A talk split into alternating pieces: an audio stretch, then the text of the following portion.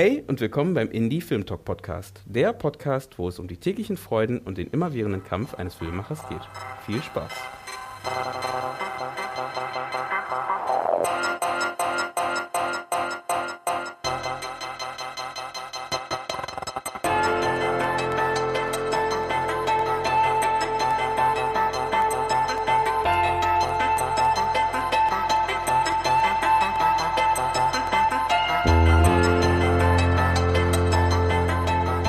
Schön, dass ihr wieder eingeschaltet habt beim Indie Film Talk Podcast. Ähm, heute sitze ich hier mit einer befreundeten äh, Dramaturgin, äh, die Marie Ohl, die ähm, ich bei, wann, wann haben wir uns kennengelernt? Wir haben uns, glaube ich, vor, also richtig, noch gar nicht so lange her, ne? aber ähm, öfter mal gesehen bei verschiedenen Veranstaltungen.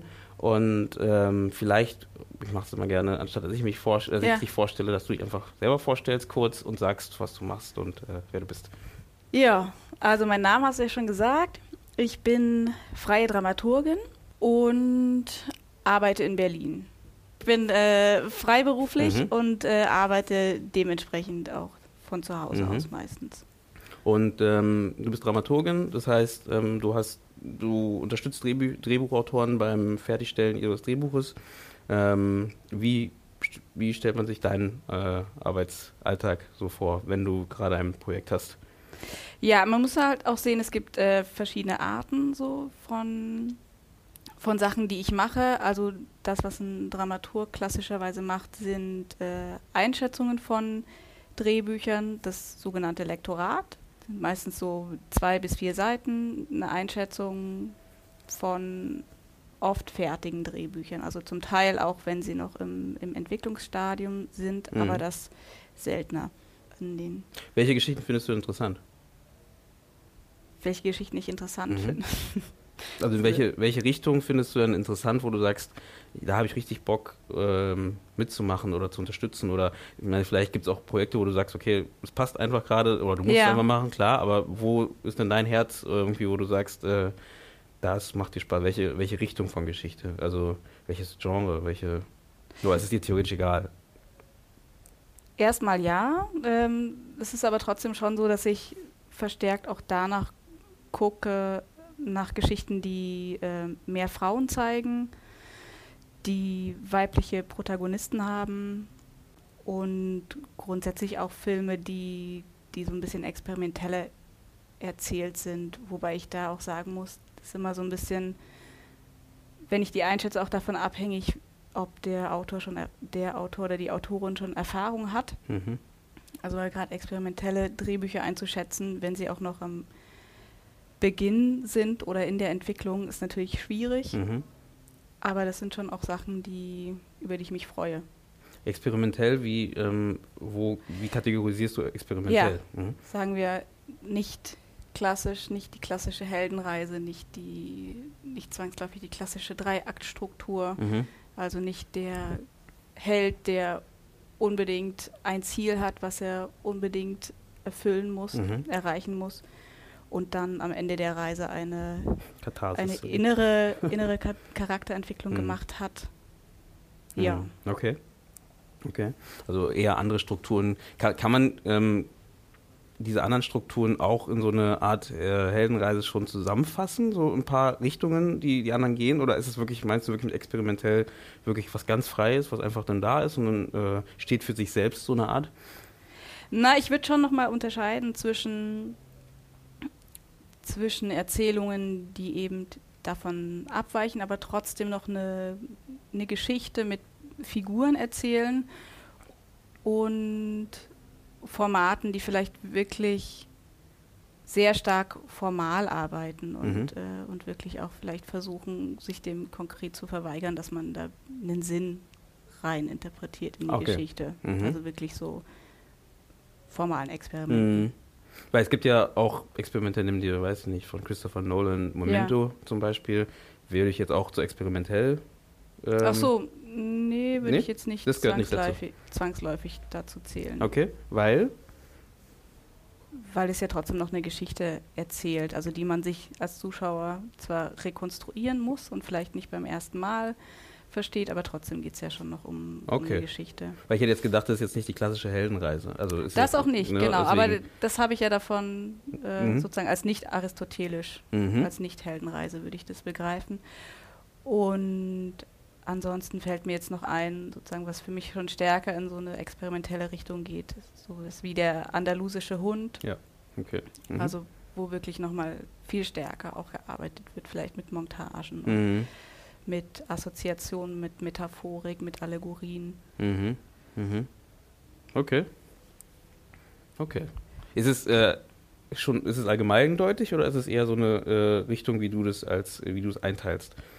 Also wie du es für dich einteilst, du sagst, experimentell ist mir das und das ist mehr in diese Richtung? Oder kann man das schon so als ähm, also ich meine, Experimentalfilm gibt es mhm. auch, ne? Zum Beispiel, ähm, theoretisch beschreibst du das gerade, ähm, aber ich, ich, meine Frage ist jetzt, geht es beim Drehbuch auch schon so, dass du halt wirklich so eine klare Trennung hast und äh, wo man sagt, okay, du merkst beim Lesen schon, okay, das geht mehr in diese äh, Richtung Allegorien, ne, etc., aber ähm, oder es geht mehr in so eine klare, klassische Handlung, die erzählt wird irgendwie.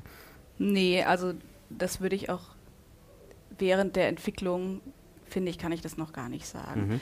Und dann ist es so bei den, ich nenne sie jetzt mal nicht aristotelischen Erzählweisen, gibt es ja auch verschiedene Versuche, die, die so ein bisschen zu klassifizieren.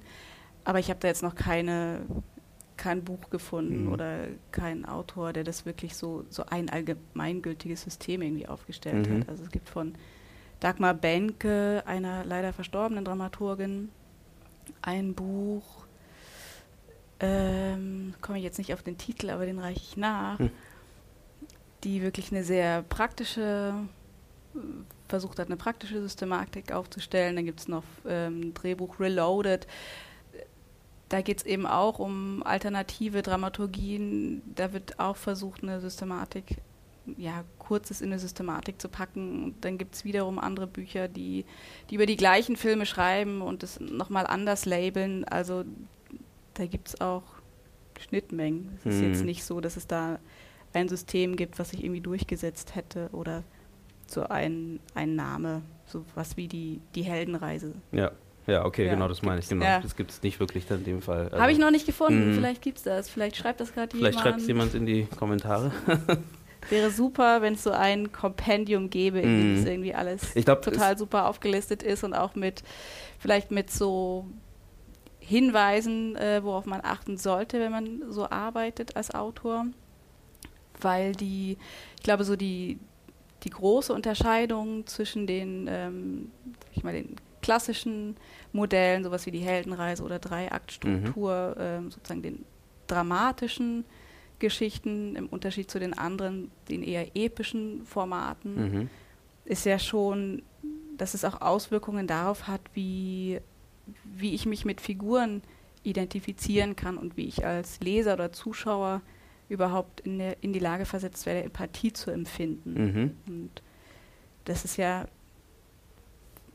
finde ich, immer auch eine bewusste Entscheidung ist, wenn ich jetzt als Autor ein Drehbuch schreibe, was ich für eine Wirkung auf das Publikum haben will. Mhm. Also geht es mir darum, wirklich größtmögliche Identifikation, Empathie und Emotionen zu erzeugen oder geht es mir auch darum, die an bestimmten Punkten zu brechen? Oder geht es mir vielleicht auch darum, so das so weit wie möglich auszuschalten? Ne? Mhm. Also wenn ich zum Beispiel mit einem passiven Helden arbeite oder mit einer passiven Heldin, dann habe ich da als Zuschauer natürlich auch erstmal Probleme da, dem den Zugang zu finden, ne? Ja, den zu folgen. Mhm. Und wenn ich jetzt als Autor, wenn mir aber genau das wichtig ist, dass ich halt sage, okay, mir geht es gar nicht so sehr darum, um, äh, um Protagonisten, die in irgendeiner Form handlungsfähig sind, weil ich vielleicht ein anderes Menschenbild habe, mhm.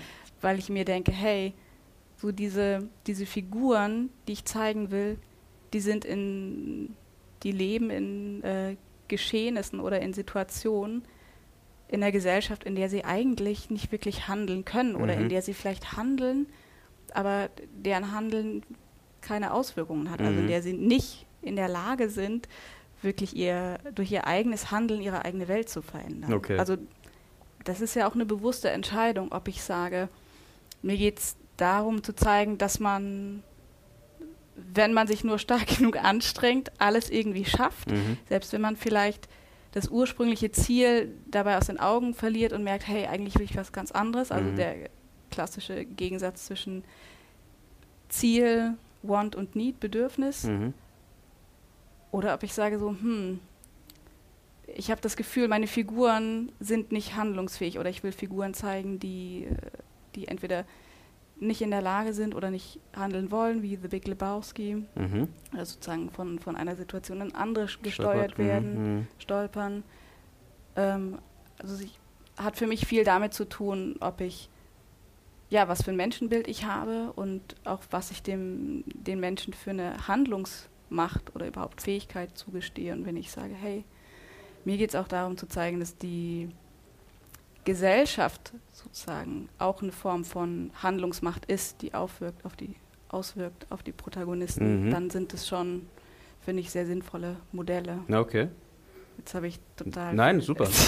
Ähm, da würde ich mal fragen, wie, wie, wie, wie siehst du denn die Zusammenarbeit mit den, mit den Drehbuchautoren dann? Weil ähm, ich kann mir schon vorstellen, dass es ja auch ein bisschen schwierig ist. Ähm, also ich hatte noch nie mit einem Dramaturgen zusammengearbeitet bei meinen Stoffen, deswegen ähm, weiß ich jetzt selbst nicht genau, wie das, wie am besten, wie das funktioniert. Ähm, weil ähm, ich kann mir gut vorstellen, ich meine, ich, ich sitze an meinem Stoff mehrere Monate und ähm, kenne meine Charaktere sehr gut und ähm, kenne meine Handlung sehr gut. Vielleicht ist es nochmal eine Handlung sogar, die in einem fremden Ort spielt, ähm, wo du vielleicht jetzt noch nicht wirklich jetzt Bezug dazu hast zu dem Ort. Das heißt, du wüsstest jetzt gar nicht, warum. Es würde vielleicht für dich beim Lesen gar keinen Sinn machen, warum die Person so und so handelt, aber für die Person, die es geschrieben hat, äh, die recherchiert hat, macht es Sinn, dass sie so handelt. Wie gehst du denn da, wie gehst du da vor? Oder stößt du da auf äh, erstmal auf äh, eine Wand, die du erstmal durchbrechen musst? Oder ist es äh, ein fröhliches äh, äh, Erzähl mal und ja, ich passe alles so in diese Richtung an. Also wie, ja, wie ist die Zusammenarbeit mit den Drehbuchautoren selber? Ohne Namen zu nennen. ja.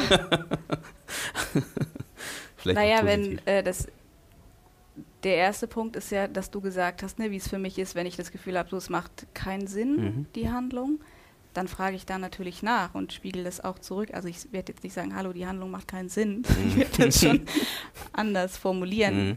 was ich für Fragen habe an den Text. Mhm. Und dann äh, entsteht im Also steht Dialog zwischen euch beiden. entsteht im Gespräch, Mhm. dann, dann kriege ich ein Gespür dafür, ob das eben bewusst so sein soll, Okay. dass eben der Leser oder Zuschauer eine Distanz aufbauen soll. Mhm. Und dann frage ich, ja, warum, ja, wo, welche, um welche Wirkung geht es und wie kann man die vielleicht, wie kann man, also ist, wenn es gewollt ist, dass Zuschauer sagen, boah, verstehe ich überhaupt Mhm. nicht die Handlung, perfekt, Mhm. Ziel erreicht, ja. Klar. Die Frage ist natürlich aber dann, also das ist das eine, so was will der Autor? Transportiert sich das, was er sagen will? Transportiert sich seine Sicht auf die Figuren und auf die Welt? Und das nächste ist ja dann aber auch zu schauen, wie, wie der, die Autorin oder der Autor dann an Produktionsfirmen und an Fördergelder rankommt. Das Mhm. ist ja der nächste Punkt und es ist ja tatsächlich so eine sehr sind ja sehr pragmatische Überlegungen, weil das schönste, experimentellste Drehbuch kann einem ja auch auf die Füße fallen, wenn es das erste Buch ist, was man in irgendeiner Form versucht ähm, zu realisieren. Mhm. Und deswegen würde ich da gerade auf dem deutschen Markt schon halt auch sagen, also entweder man, man hat schon eine Produktionsfirma, die total überzeugt ist von dem Projekt und sagt, wir steigen da auf jeden Fall mit Mhm. ein und die hat schon einen bestimmten Namen, dann ist es natürlich nochmal einfacher, auch an Fördergelder ranzukommen. Mhm. Du meinst jetzt Aber für, die Drehbuch, für das Drehbuchschreiben oder für die Produktion selber schon? Also für die Produktion von dem. fürs Stoff. Drehbuchschreiben, also, Also- dafür gibt es ja auch Genau, Fördergelder. deswegen meine ich- und, genau. Okay. Mhm. Oder für die Realisierung des Projekts an Mhm. sich. Okay. Mhm. Weil das sind ja auch Sachen, die man sich einfach überlegen muss, vor allem wenn es das erste Drehbuch ist. Mhm. Wenn man eben noch kein Projekt hat, was man vorweisen kann und sagen Mhm. kann, hallo, hier ist mein Portfolio, das habe ich schon gemacht. So, jetzt möchte ich gern ein bisschen mal was anderes ausprobieren, steht ihr hinter mir. Aber es geht ja auch wirklich darum, so den Fuß in die Tür zu bekommen und erstmal was zu machen und irgendwie auf der einen Seite vielleicht nicht viel Geld, aber ein bisschen Geld zu bekommen und das Projekt voranzutreiben. Und da muss man schon sagen, dass natürlich je experimenteller das Drehbuch geschrieben ist und je weniger man schon vorzuweisen hat, es wird halt einfach schwieriger. Also Mhm. man legt sich, kann sich da auch selber nochmal Steine in den Weg legen.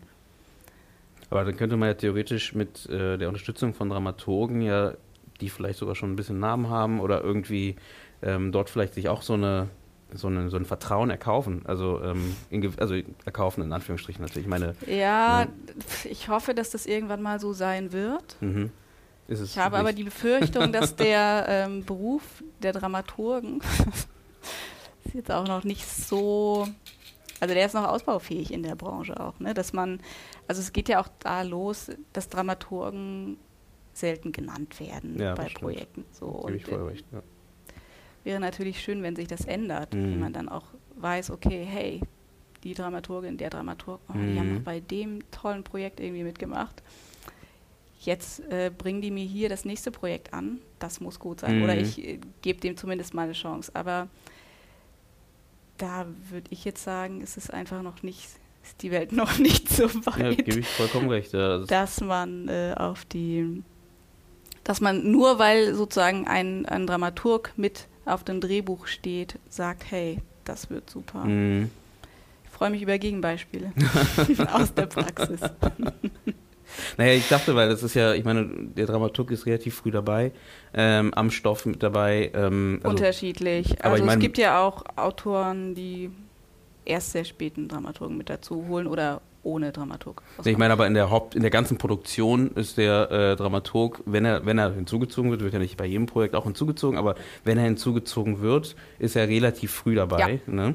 Und ähm, da wäre schon, glaube ich, der Gedanke nicht so weit hergeholt, dass man ein LOI von, von einem Dramaturgen er, äh, einholt und sagt, hey, Ich bin Ja. sofort dabei. Ich möchte, es wäre super. Ja, also das ist tatsächlich auch was an, also an diesem, an diesem Image arbeitet ja auch der Verband, in dem ich Mitglied bin, der Verband für Film- und Fernsehdramaturgen. mhm, Die sind da ja auch wahnsinnig hinterher, einfach zu schauen, dass man äh, eben nicht nur das Image von Drehbuchautoren aufwertet, sondern wirklich auch von Dramaturgen und einfach auch zu schauen. So, ne? Man ist als Dramaturg halt immer in so einer, ja, man ist in so einer Zwischenposition. Mhm. Auch was die kreative Arbeit anbetrifft. Wir produzieren ja so an sich nichts Eigenes. mhm, Also es ist vielleicht nochmal was anderes, äh, wenn es dann so in die Richtung Script Doctoring geht. okay, Also mhm. wenn Dramaturgen wirklich so kurz vor Drehbeginn nochmal sozusagen flicken oder Sachen Mhm. umschreiben, dann ist da natürlich schon mehr äh, ein größerer kreativer Anteil an Arbeit dabei. Aber ansonsten sind es ja vor allem beratende Leistungen. Mhm. Und jetzt habe ich den Faden verloren. Aber das, das ist genau die, also der Punkt, also ich, ich frage mich auch, wie, also Dramaturgen haben sich ja trotzdem, egal was, schon, gibt es schon, naja, fast so lange, wie es den Film gibt, wahrscheinlich. Äh, ich weiß nicht, wie lange gibt es Dramaturgen selber? Nee, wahrscheinlich gar nicht so lange, das ist übertrieben, ne? Ähm, aber ich meine, die gibt es schon relativ lange, haben sich ein Standing ja irgendwie schon erkauft, dass man halt, wenn man in der Regel, äh, bevor man einreicht bei einer, äh, bei der, bei der FFA, ähm, zum Beispiel, dass man schon Dramaturgen drüber gucken lässt über das Ganze und ähm, die theoretisch ja auch nochmal ihre Dramaturgen äh, haben, die nochmal drüber gucken und äh, ähm, da frage ich mich, wie kommt diese, äh, wie kommt es dazu, dass halt wirklich noch nicht diese, hm, ich weiß nicht, die, dieses Verständnis dafür irgendwie entwickelt wird. Vielleicht auch, okay, weil du sagst, es wird halt nichts Neues entwickelt, theoretisch gesehen. Also ist jetzt nicht, du, du, du, ähm, außer Script-Doctoring hast recht, aber sonst du schreibst nichts Neues, sondern du hilfst nur, unterstützt nur ähm, und das nur in Ja, Anführungsstrichen, ne? nur, genau. Ja, ähm, unterstützt. macht Arbeit. Meine, Das Ne, ist eine schöne Arbeit, die ist sehr herausfordernd. Nur. Ja, aber wie, genau, deswegen ist ja die Frage, wie funktioniert das? Das hatte ich ja kurz gerade ein bisschen angedeutet. Also das heißt, da kommt jemand zu dir und sagt, ähm, ich brauche, ähm, oder eine Produktionsfirma äh, oder wo auch immer der, der Prozess beginnt, kommt zu dir und sagt, äh, wir brauchen jemanden, der ähm, mit, mit dem Drehbuchautor zusammenarbeitet, um das Skript nun äh, förderfähig zu machen oder nee, einfach in Produktionsstadium zu bringen. Ähm, was ist dein nächster Schritt? Also was machst du, wenn jetzt, die kommen auf dich zu und sagen, hier ist das Buch, ähm, wir brauchen da Unterstützung. Dein Rat.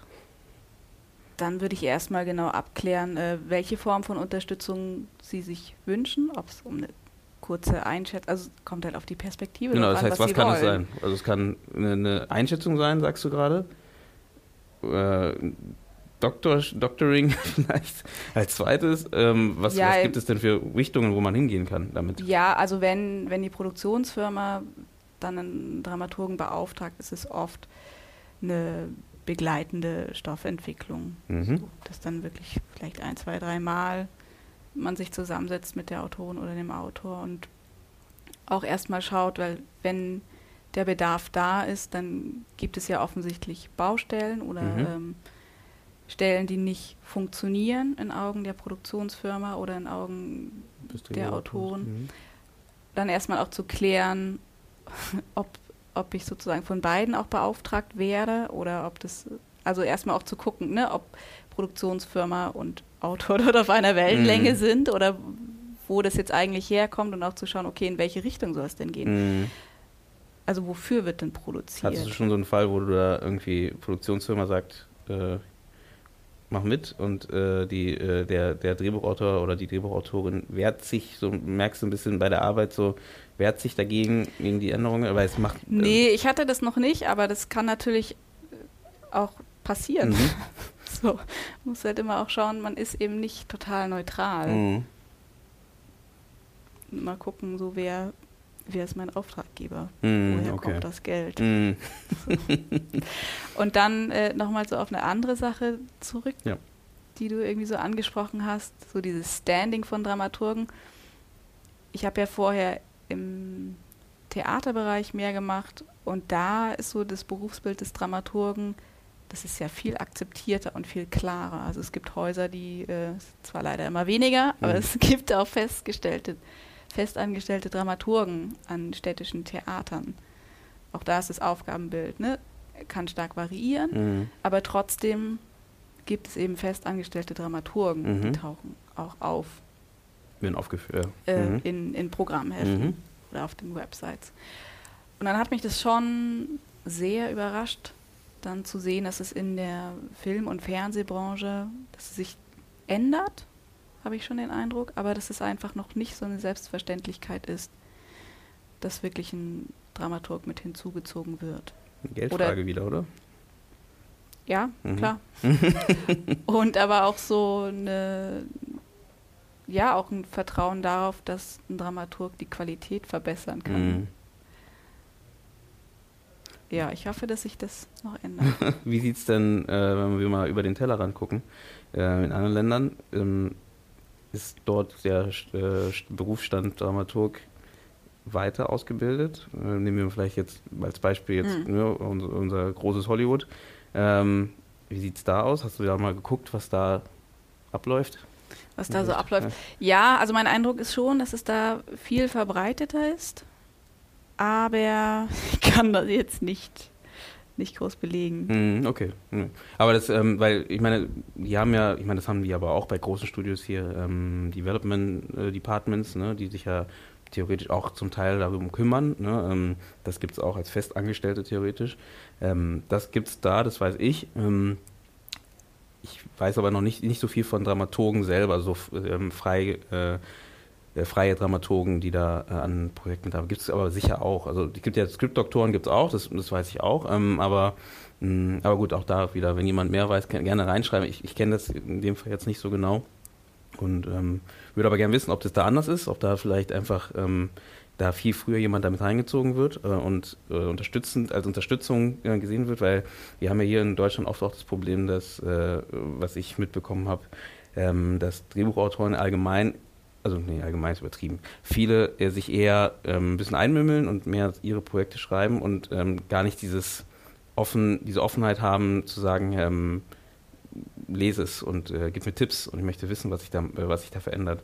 Ähm, da wäre vielleicht, ob, du es vielleicht anders siehst, vielleicht hast du da andere Erfahrungen gemacht, aber ähm, das ist gar nicht jetzt positiv oder negativ zu Hm. sehen, sondern wirklich einfach nur ist eine ganz andere Herangehensweise an den Stoff halt. Ist es du, so in den Staaten? Na, eher offener, genau. Also dass sie eher, Ist es so, dass Autoren ihre, ihre Sachen bereitwilliger hergeben? also offener die, ähm, die Projekte halt ähm, anderen Kollegen oder anderen äh, Bekannten dem Kreis halt weitergeben und zu sagen, ja, lese mal durch und gib mal Tipps dazu, was kann ich da verbessern. Also ähm, da ist das mehr verbreitet halt.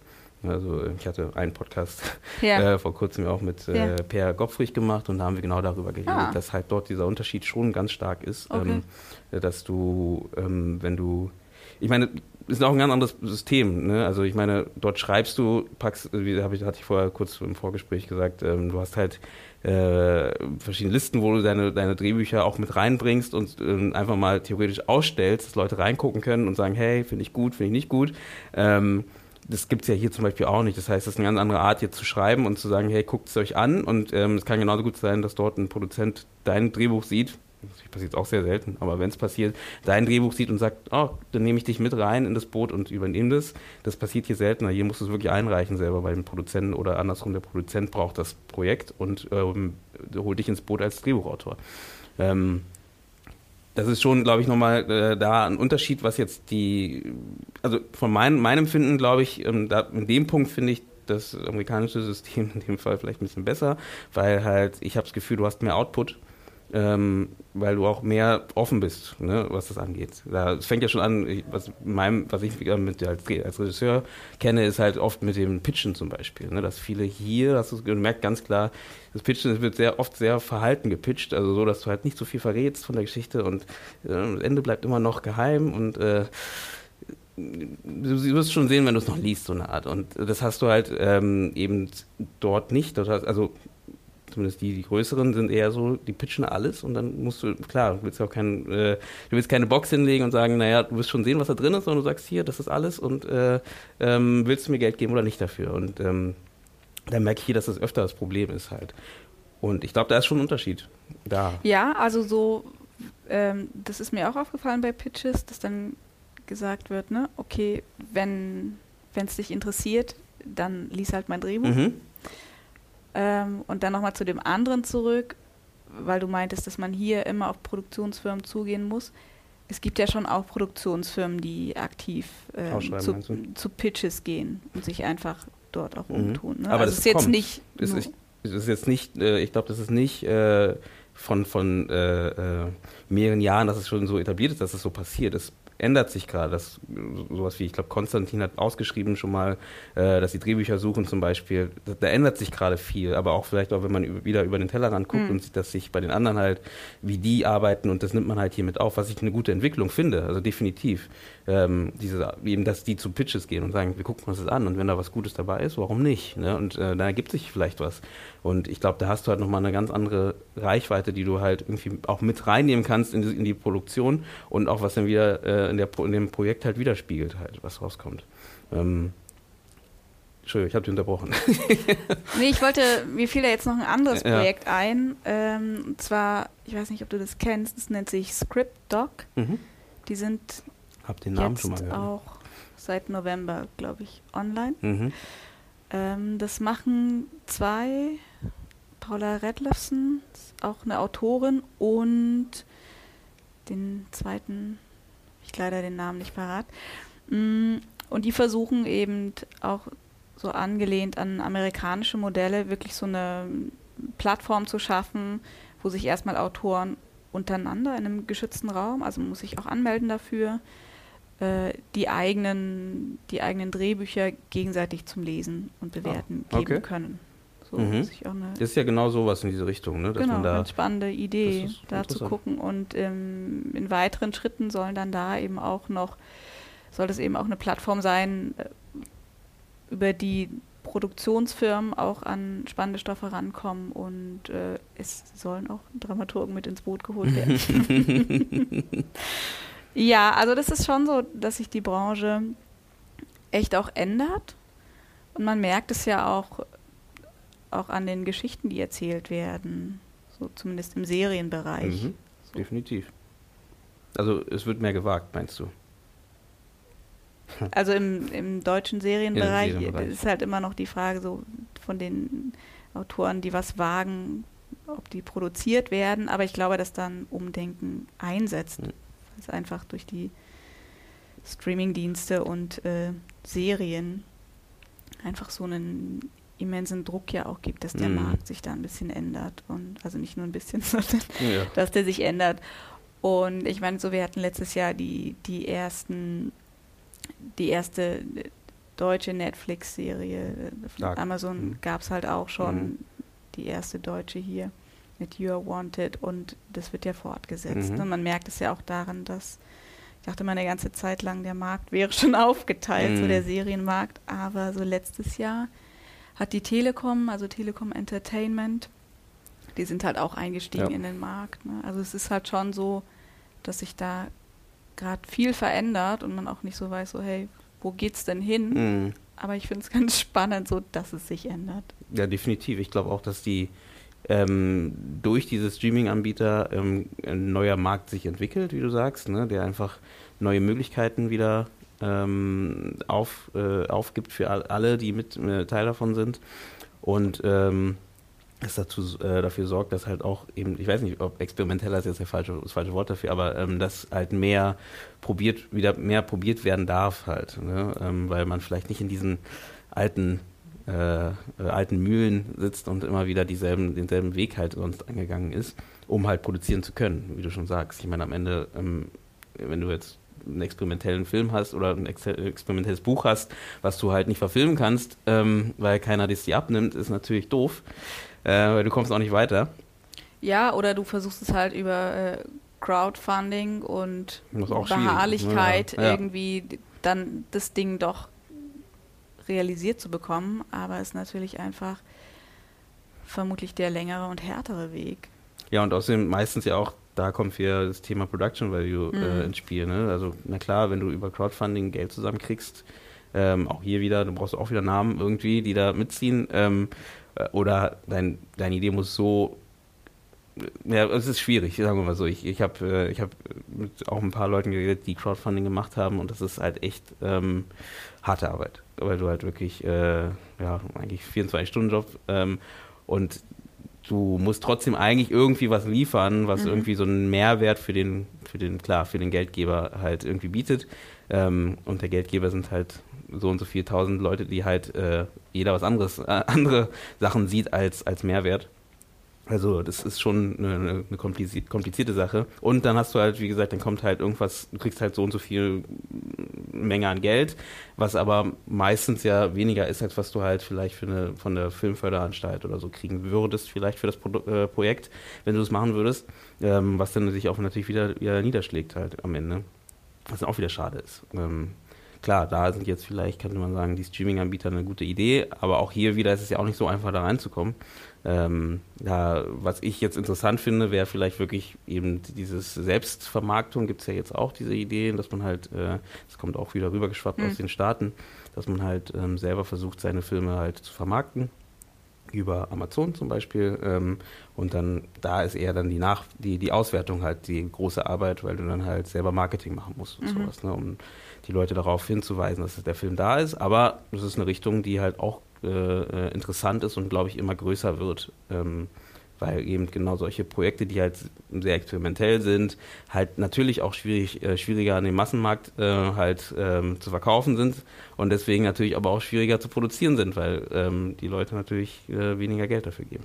Was ja auch verständlich ist. Ich meine, man soll jetzt nicht, äh, man kann jetzt nicht nur kritisieren und sagen, ja, naja, das ist halt äh, doof, dass sie nicht Geld dafür geben. Natürlich ist es schwieriger, wenn du nicht, wenn du es natürlich weniger, die Voraussetzung, nee, die, die, die Wahrscheinlichkeit, dass es halt den irgendwie Leute trifft, natürlich geringer ist als ein Fuck you Goethe zum Beispiel. Ja, aber äh, Fuck you Goethe ist halt ein gutes Stichwort. Einfach auch, weil man, weil das Schwierige ja auch ist, dass Kinofilm oder Kinos an sich ja auch stark unter Druck geraten durch die Streaming-Anbieter.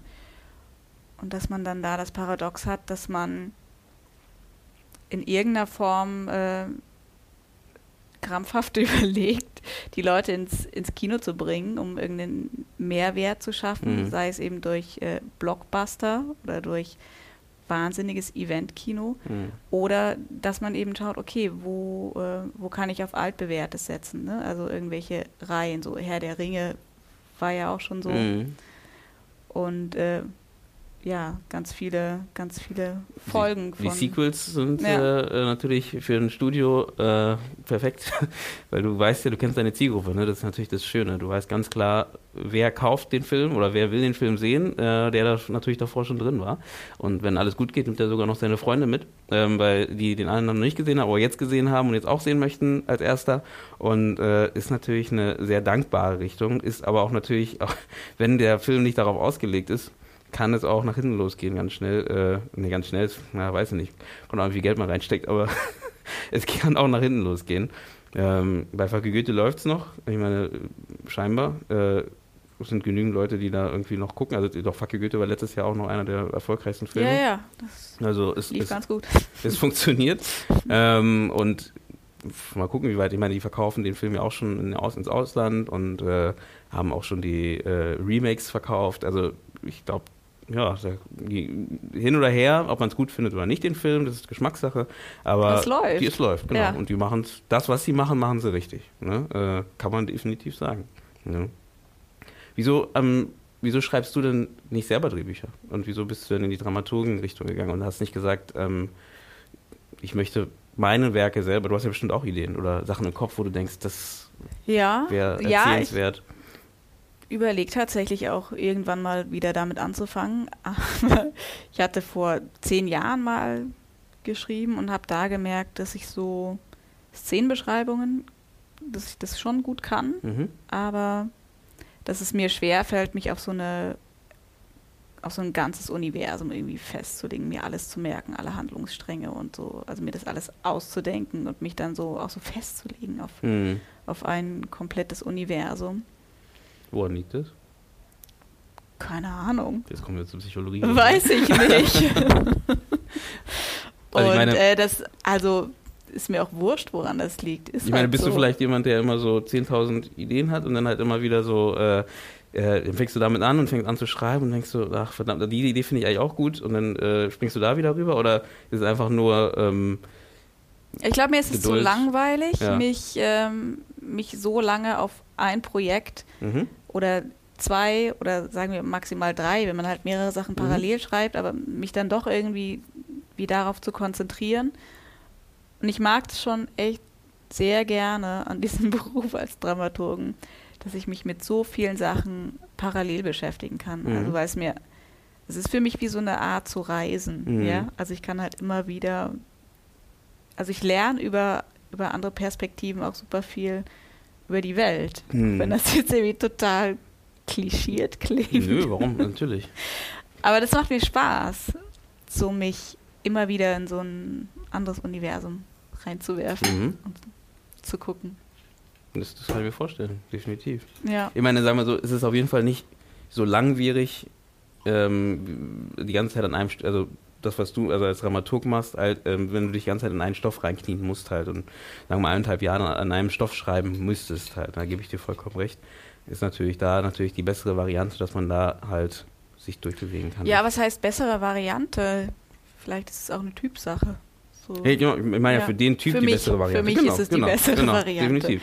Aber Nein. ich möchte jetzt nicht sagen, dass es an sich die bessere Variante Nee, nee, das, das meine ich auch gar nicht. Also jetzt, ich meine jetzt nicht, dass jeder aufhören soll, Drehbücher zu schreiben und Dramaturg werden soll. Nee, auf gar Das- keinen Fall. schlecht. Sonst hätten die Dramaturgen keine Arbeit mehr. Ähm, das wäre schlecht. Ähm, genau, deswegen, äh, ich würde noch einmal kurz zurückspringen, weil wir haben ja, wir sind jetzt äh, schon, wir haben schon angefangen mit dem Thema, sind so Hm. in dem Flow gewesen, haben schon angefangen zu reden. Und äh, ich wollte eigentlich nochmal, dass du nochmal kurz erzählst, äh, nochmal, wie du zum Dramaturgen-Dasein gekommen bist. Und ähm, genau, vielleicht noch kurz da mal einen Einblick ähm, und ja, ich Ja, pf, wie ich dazu gekommen bin, es hat sich so ergeben. irgendwie viel ausprobiert und also vermutlich auch, weil ich mich irgendwie nie so wirklich festlegen wollte, weil Mhm. mich immer super viele Sachen interessiert haben. Du hast Theaterwissenschaften studiert. Genau. Hm. Und habe auch bevor ich das studiert habe, auch so ein Jahr lang hospitiert und assistiert am Theater. Mhm. Dann habe ich mir überlegt, so, also nicht überlegt, sondern ich wollte dann auch mehr verstehen von dem, was ich, was ich da mache, was da passiert. Und dann Theaterwissenschaft äh, studiert in Berlin, habe da dann auch noch einmal hospitiert, zwar so mit einer bei einer der letzten Produktionen von Schlingensief hm. und habe da dann gemerkt, so, wow, das ist schon, schon cool, was da passiert auf der Bühne. So, ich äh, kann das nicht, verstehe das nicht alles, sondern es arbeitet ja auch ganz viel mit so einer Überforderung. Mhm. Ähm, aber es berührt mich in irgendeiner Form, es nimmt mich mit, es macht was mit mir. Mhm. Und da war ich als so Dramaturgie, Regiehospitanz und habe dann, wie gesagt, dann war ich eine Weile im Hau, habe da mir halt viel angeschaut und wollte dann wissen, wie so Film an sich funktioniert. Dann war ich beim kleinen Fernsehspiel vom ZDF und habe da dann gemerkt, so beim Hospitieren, so, das will ich machen. Mhm. So, so irgendwie voll die coole Redaktion, die haben irgendwie voll die coolen Stoffe. Mhm. Und das, was die machen, so will ich auch machen. Wieso bist du nicht da geblieben? Und, äh, naja, weil es eine Hospitanz war. Ja, genau, klar. Ich meine. Äh, Wird da gerne hin. Okay. Also, so ist ja nicht. Werbung. bam, bam. ähm, nee, das ist tatsächlich auch eine Überlegung, dass ich schon. Also, ich möchte eigentlich schon gern auch in der Redaktion arbeiten. Mhm.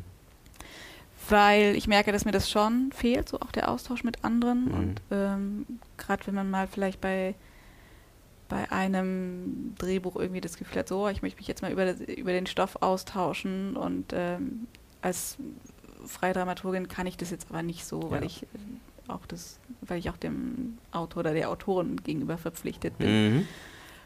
Und ja, deswegen so Redaktion grundsätzlich finde ich das schon spannend, würde auch gern mehr wissen, wie so Redaktionsentscheidungen getroffen werden mhm. und äh, inwieweit dort Redaktionen, Redaktion auch bereit sind, sich so neueren Stoffen zu öffnen. Ich weiß nicht, beim kleinen Fernsehspiel, ich habe die als super offen erlebt. Die mhm. machen coole Stoffe, weil die ja auch einfach eine beschissene Sendezeit haben. So. Die müssen die mit coolen Stoffen befüllen. Das ist auch schade. Nein, die, äh, weil da kann man jetzt halt nicht mit der Quote kommen, weil nachts halb eins, oh mein Gott, die Quote ist man, immer scheiße. Dafür kann man experimentieren. äh, ja, ich meine, es ändert sich ja auch ein bisschen durch die Mediatheken, mhm. ne, dass man sich die Filme einfach auch nachträglich anschauen kann, ja. äh, zu angenehmeren Zeiten anschauen kann. Ja, also das ist tatsächlich auch noch so eine Sache, die ich interessant finde, mhm. wirklich mal in der Redaktion auch zu arbeiten. Genau, und dann habe ich noch, also ich habe ja nicht nur Dramaturgie gemacht, ich habe auch dann letztes Jahr bei einem Projekt mit organisiert. Das nennt sich Into the Wild. Ich weiß nicht, ob du davon gehört hast. Nicht der Film? Ja, wahrscheinlich denke ich an den Film. Ja. Ähm, und das hat auch viel damit zu tun, mit dem, was wir vorhin besprochen haben, ne? deiner Frage so, okay, wie als junger Autor, junge Autorin, so, wie kommt man rein? Es ist ja doch irgendwie relativ mhm. schwierig.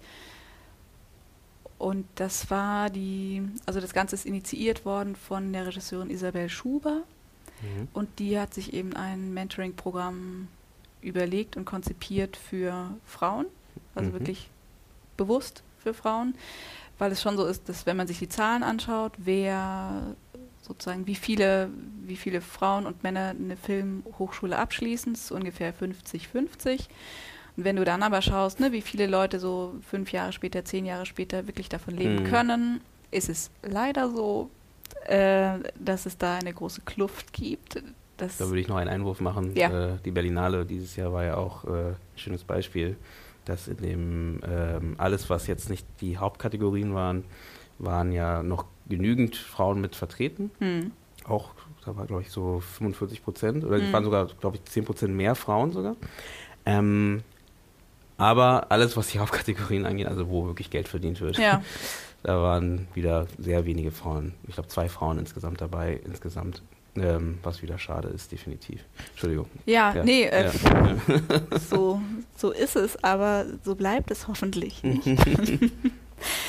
das war so der Ausgangspunkt dafür, einfach zu schauen, okay, warum bleiben so viele Frauen auf der Strecke? Ja, Kinder kriegen, Familie ist ein Thema, mhm.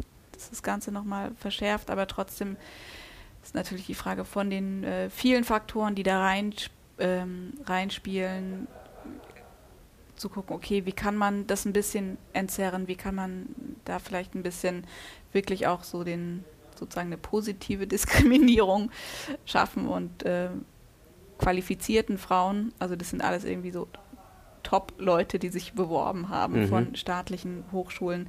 Wie kann man denen sozusagen ein bisschen mehr Starthilfe geben? Okay. Und Was kam raus? was kam raus? Ähm, Das äh, interessiert wahrscheinlich jetzt alle. Alle, nicht nur weibliche Zuhörer, Ja, alle. wir hatten, äh, also es sind 17 Teilnehmerinnen ausgewählt worden Mhm. Von fast allen deutschen Filmhochschulen. Hamburg war nicht dabei. Aber beim nächsten Mal sind sie es hoffentlich. Und die sind ein Jahr lang betreut worden. Die hatten jeweils mindestens eine Mentorin. Mhm. Wirklich so von Leuten aus der Branche, die sehr etabliert sind und einfach auch wissen, wie die Branche funktioniert und die Leute halt mitnehmen Mhm. können. Äh, plus eben so Insiderwissen weitergeben können und wirklich auch so mit ihrem Blick auf die Stoffe da nochmal schauen konnten, und Tipps geben konnten. Ähm, und dann gab es auf dem Max Ophels jetzt einen Pitch.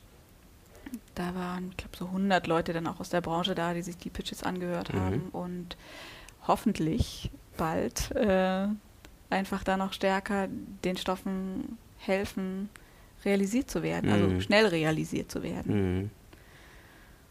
Genau, und es war einfach auch cool zu sehen, wie sich so unter den Teilnehmerinnen einfach auch so die, ähm, die sich einfach noch viel stärker vernetzt haben und auch mit den, mit ihren Mentorinnen, aber auch über das Programm hinaus einfach. Und zwar so mit so einer der treibenden Gedanken, hey, diese Branche hängt halt so stark von Vernetzung ab Mhm. Und dass man sich gegenseitig hilft oder sich auch Tipps gibt und sich mitnimmt. Und da einfach diese, ich glaube, dass man, dass es tatsächlich schon nochmal einen Unterschied gibt, ob man als Frau sozialisiert wird oder als Mann, also als Junge oder als Mädchen. Mhm. Und dass, dass man da wirklich auch einfach bestimmte Verhaltensweisen sich annimmt, in der Mehrheit, nicht Ja. alle, Mhm. Ja, klar. bei Männern ist es auch so, ne? nicht alle sind irgendwie klassisch männlich oder das, was das Stereotyp ist. Mhm. Aber trotzdem gibt es natürlich ähm, auch Erwartungen der Gesellschaft an, an ein jeweiliges Geschlecht. Mhm. Und dass man, ja, dass wir gehofft haben, einfach mit dem Programm da auch nochmal, naja, nicht wirklich zu sensibilisieren, weil man als Frau damit in der Branche ja auch, man ist ja sowieso sensibilisiert dafür. Na gut, aber, Aber einfach- ein Blick drauf geworfen. Ne? Also so ja, ein und bisschen. einfach auch nochmal zu gucken, okay, wie, wie kann ich damit umgehen und auch so für sich zu klären, so will, will ich bestimmte Sachen machen, also Mhm. will ich sozusagen eine männliche Körpersprache mir vielleicht annehmen oder will ich das nicht, aber ich weiß, ich habe es schon mal gehört oder ich habe schon mal gesehen und Mhm. eigentlich, wenn ich merke, hey, in der Situation, jetzt muss ich mal kurz spielen, dann kann ich darauf zurückgreifen. Mhm, Also auch so mhm. bestimmte Tools mit an die Hand zu geben. Das ist interessant. Und ähm, was ich auch total wichtig finde, einfach dadurch, ne, der erste Jahrgang, es war halt was Neues. Und es haben wirklich krass tolle Leute mitgemacht. Wir hatten auch so Workshops noch, drei Stück innerhalb des Jahres, die wir auch geöffnet haben für andere Leute.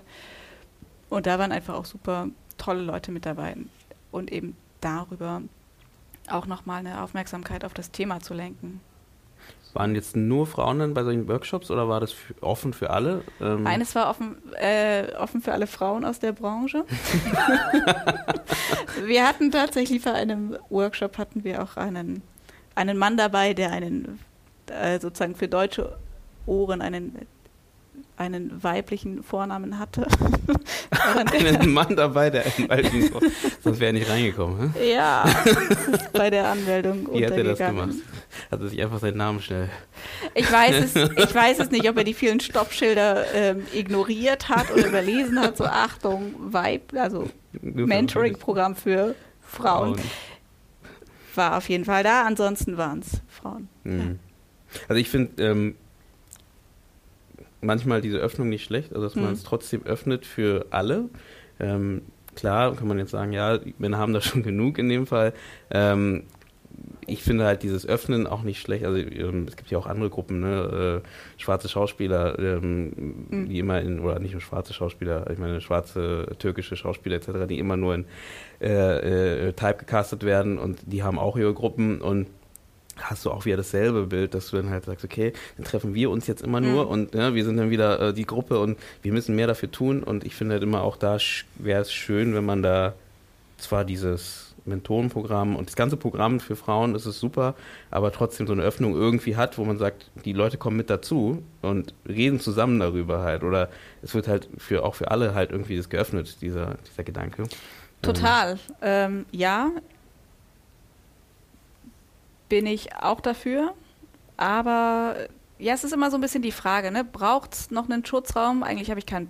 Also ich fände es total schön, wenn es den nicht bräuchte. Mhm wenn ich mir die Zahlen anschaue, dann ja. ist es ein Versuch, es ist ein Instrument. Ja, ähm, hm. Ich nehme gern jedes andere Instrument, moralisch integre Instrument, ähm, was alle mit einschließt und was aber zu 50-50 führt, ja. Mhm. Sind wir beim Thema. Habe ich mhm. das jetzt geschickt auf das Thema Quote gelenkt?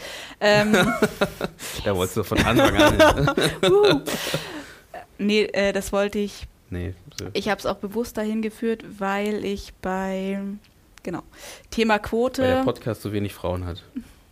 Ach du, weißt du, das, das ist Dating the Obvious. Also, das, da, ist, äh, da ist der Podcast ganz bei der Branche. Ich arbeite dran. Ich ja, arbeite super, dran. Ich super. Dran. Bin ich die erste Frau?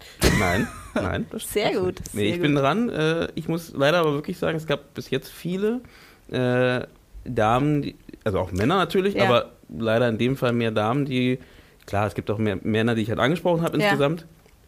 Aber es gab mehr Damen, die dann halt auch wirklich gesagt haben, die sind erstmal unsicher. Ähm, und äh, ich weiß nicht ja, genau. Und das, das, ist der Hammer. Und deswegen Schutzraum. Und äh, ja, weibliche Sozialisation hm. würde ich jetzt wirklich so pauschal sagen. Hm. So, ich erlebe das viel häufiger bei Frauen, auch bei mir. Hm. So wirklich dieses, ach nee, hm, ich weiß nicht, ich äh, bin noch nicht perfekt oder empfinde mich mhm. noch nicht als perfekt und so, aber es geht ja viel um, um so ein Sichtbarwerden ja. und Kontakte zu knüpfen, Dinge auszuprobieren und so zu gucken.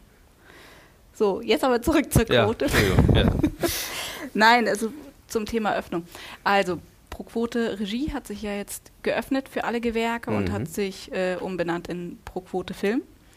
Und es gab auch die ähm, Presse, Presseveranstaltung dazu. Da waren ausdrücklich auch Männer eingeladen, also wirklich alles, war im Kino international. Ich, äh, ich glaube, ich, ich habe überlegt. Ja, und ähm, das Kino international, es war jetzt nicht komplett gefüllt, aber es war schon gut mhm. gefüllt. Mhm. Ich weiß nicht, ich habe vielleicht drei Männer gesehen.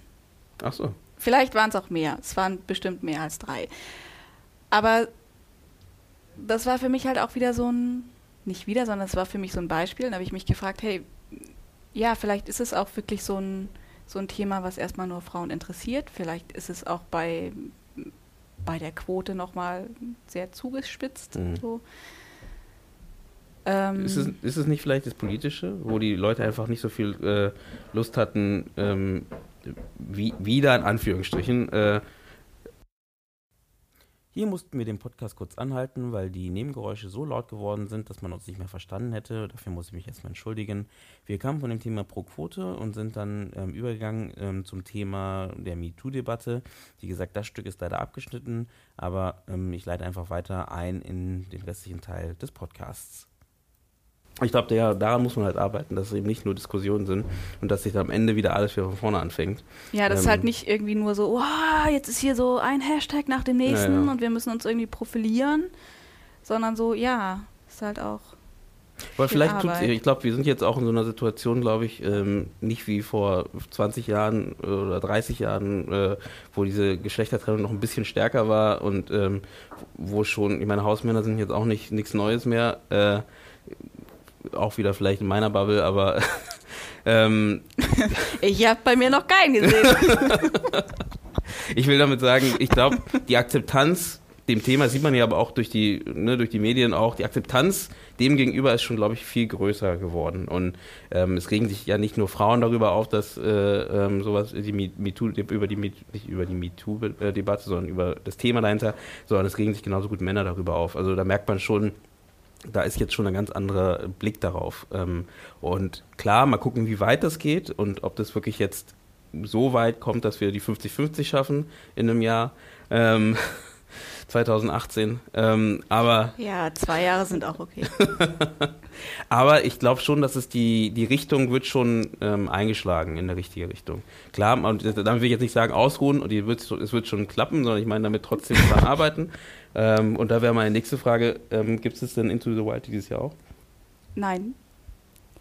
Und zwar äh, vor dem Hintergrund, dass das erste Jahr wie auch bei Projekten. Ne? Man fängt halt irgendwie was an und äh, man macht das auch mit, mit Förderern und mit doch auch einer Prise Idealismus einfach gestartet und ähm, jetzt wird das Projekt nochmal neu konzeptioniert, neu kalkuliert und es werden einfach neue, es wird einfach geguckt, in, in welche anderen Strukturen man das einpassen kann, mhm. damit es noch ein, also nicht noch, es wird definitiv weitere Jahrgänge geben. Es gab eine unglaubliche Resonanz auf das Projekt aber dieses Jahr das jetzt zu schaffen, ähm, das war klar, das geht erstmal nur, wenn sozusagen ein bisschen mehr Geld auch da mhm. ist. Mhm. Dann, klar, definitiv. Wie ist es denn bei den Dramaturgen eigentlich?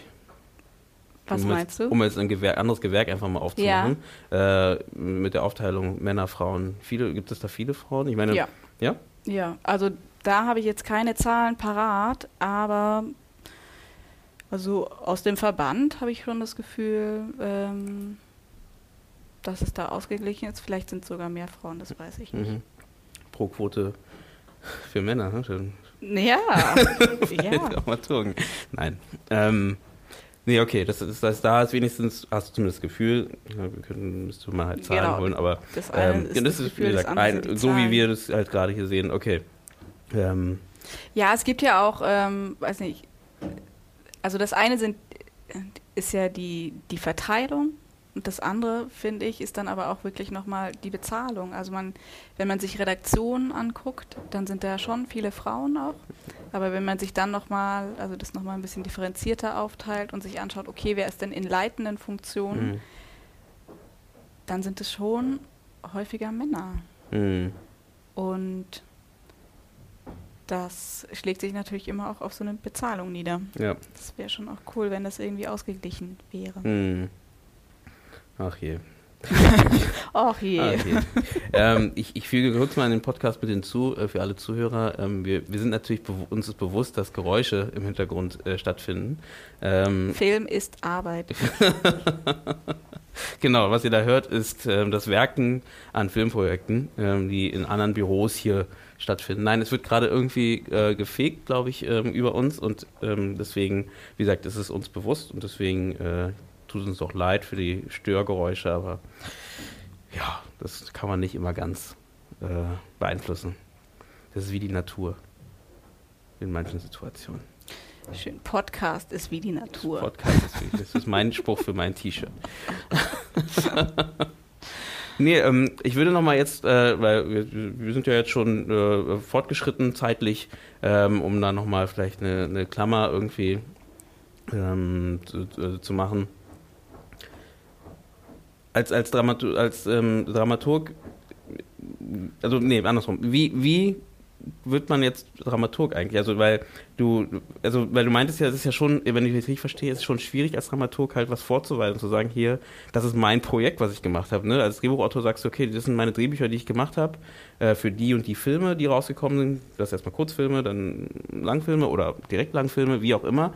Wie ähm, als Dramaturg, ähm, wenn ich richtig verstanden habe, ist es ja ein bisschen schwierig, das so vorzuweisen oder das so oder kann man das trotzdem machen? Nee, sagt, also das kannst du schon machen. Mhm. Sagen so, hey, an den und den Projekten habe ich das und das gemacht. Also Lektorat, ja dramaturgische Beratung. Okay.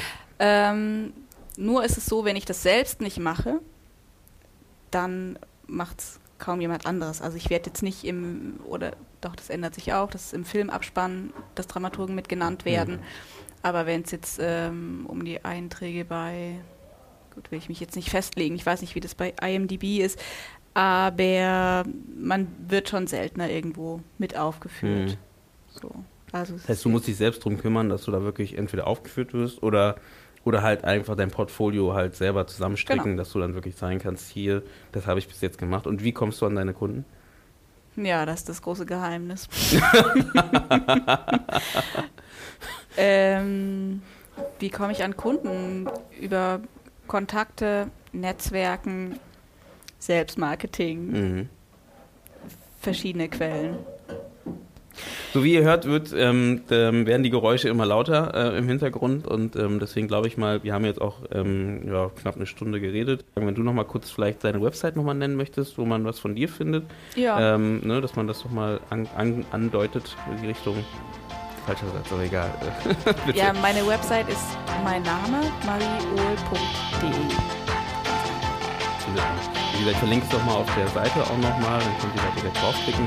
Und ähm, ich äh, würde jetzt sagen, dann beenden wir den Podcast und ich freue mich auf das nächste Mal, wenn ihr wieder zuhört. Stimmt, eine Sache muss ich hinzufügen, was ich immer wieder leider vergesse. Abonniert den Podcast bei iTunes. Danke fürs Zuhören. Danke, Marie, dass du da warst. Ich, Gerne, ich fand vielen Dank. Super und ich würde mich freuen, wenn du gerne beim nächsten Mal nochmal dabei wärst oder bei irgendeinem Mal nochmal dabei wärst. Und ich sage zu allen Ciao.